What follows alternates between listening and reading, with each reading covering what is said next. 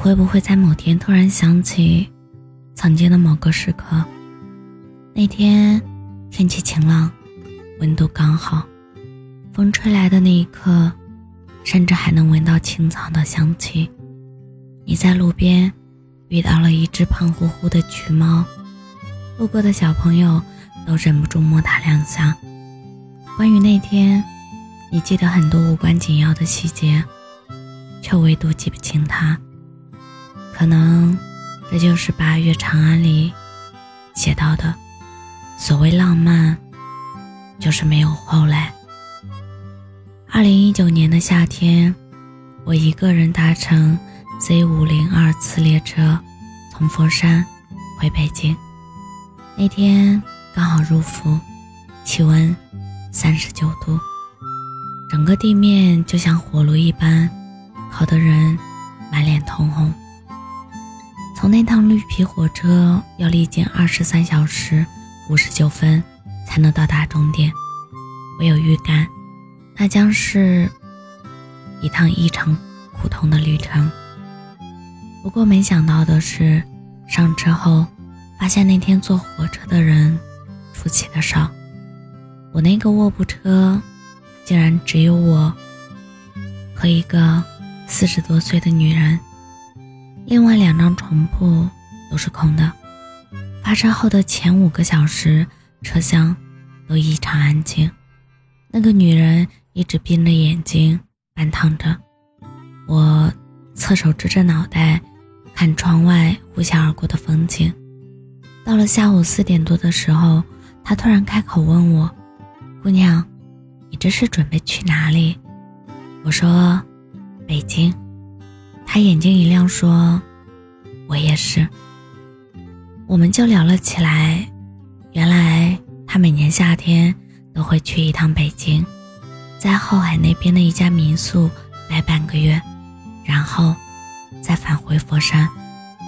我问他：“是去那边探望亲戚吗？还是纯粹的旅游？”他摇了摇头说：“是去那边找人，找一个。”叫张志军的男人，张志军是他曾经的恋人，两个人二零零一年认识的，算是一见钟情。但那个时候两家人都不同意，他父母觉得张志军看着不老实，不像个能过日子的人，而张志军的父母则觉得他条件不好，配不上他们家。可家人越反对，他们越觉得对方。就是命中注定的那个人。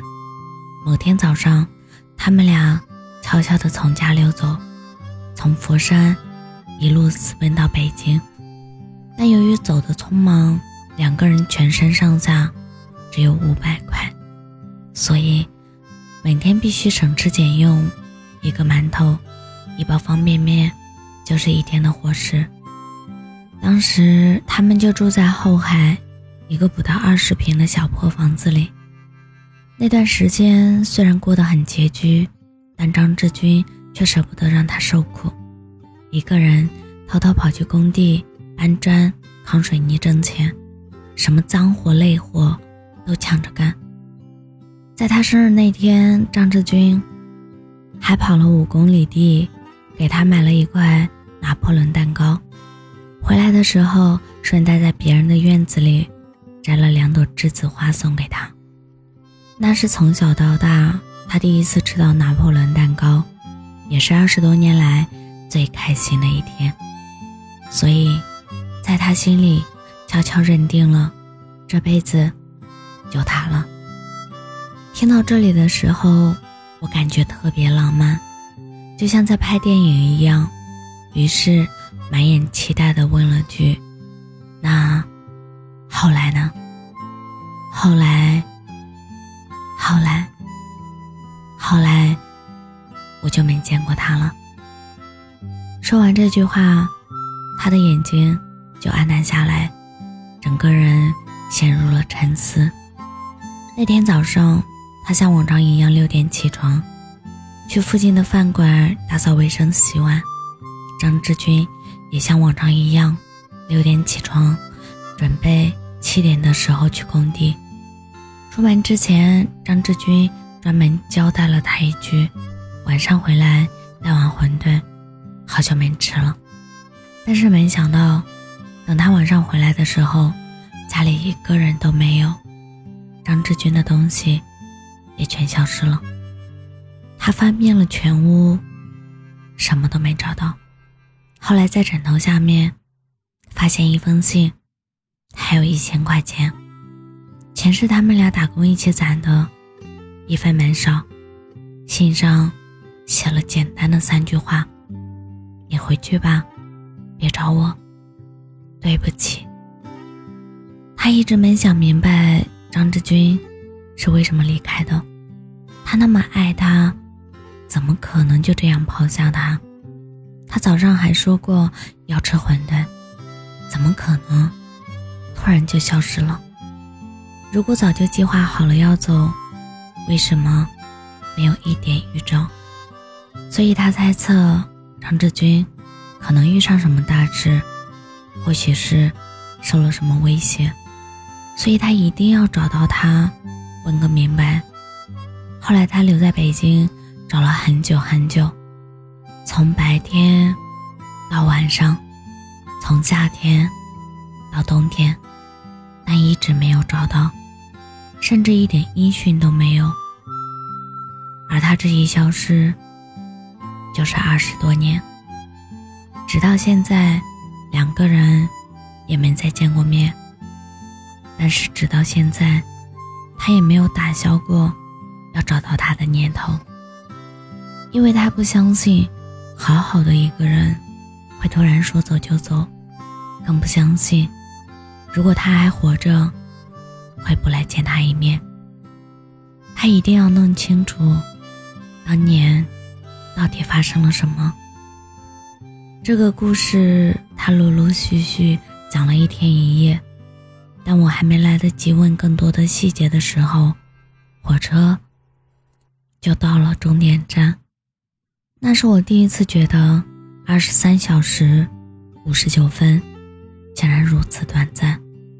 下车之前，我问了他最后一个问题：“他长什么样子啊？”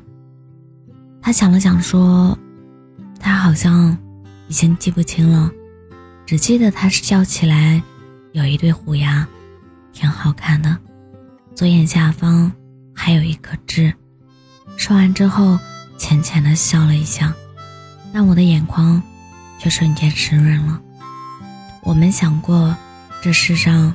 竟然会有如此深情又执着的人，他都已经记不清他了，却还一直想要找到他。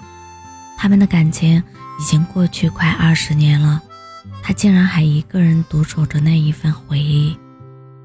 到底要多爱一个人，才会如此念念不忘？即便没有任何回响，到底要多执着，才能穿过风霜和岁月？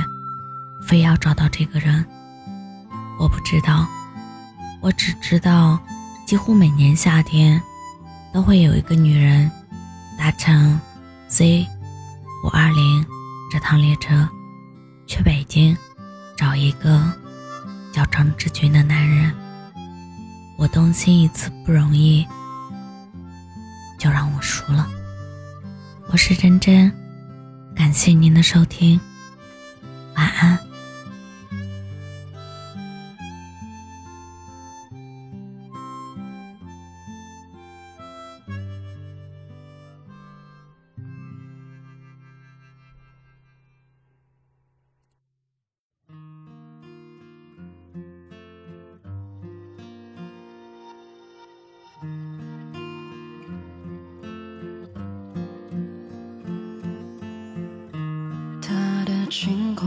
在某一节车厢，地下铁里的风，比回忆还重，整座城市一直等着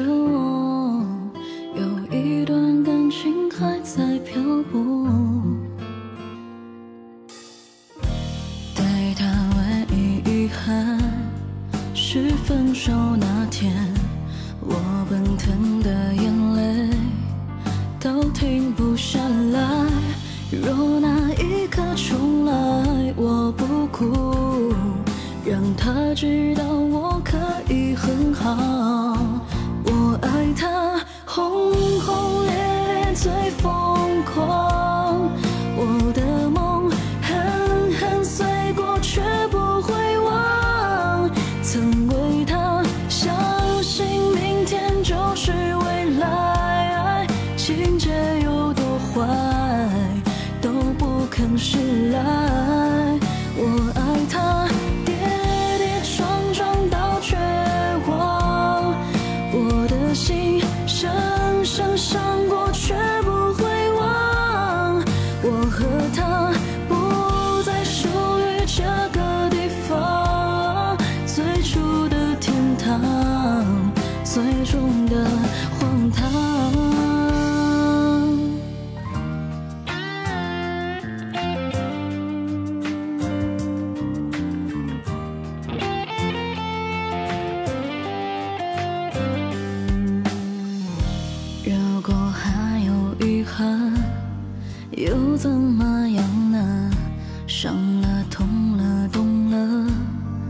就能好了吗？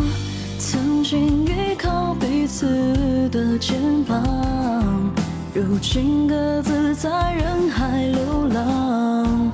我爱他，轰轰烈烈最疯狂，我的梦狠狠碎过却不会忘，逃不开爱，越深越互相伤害，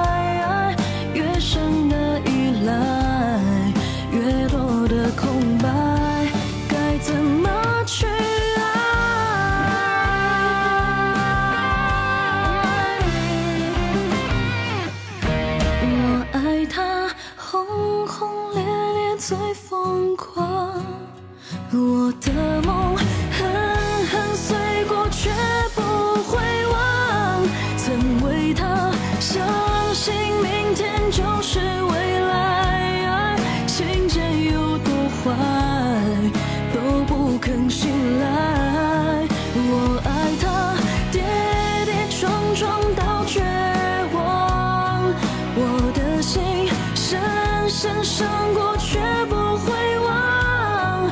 我和他不再说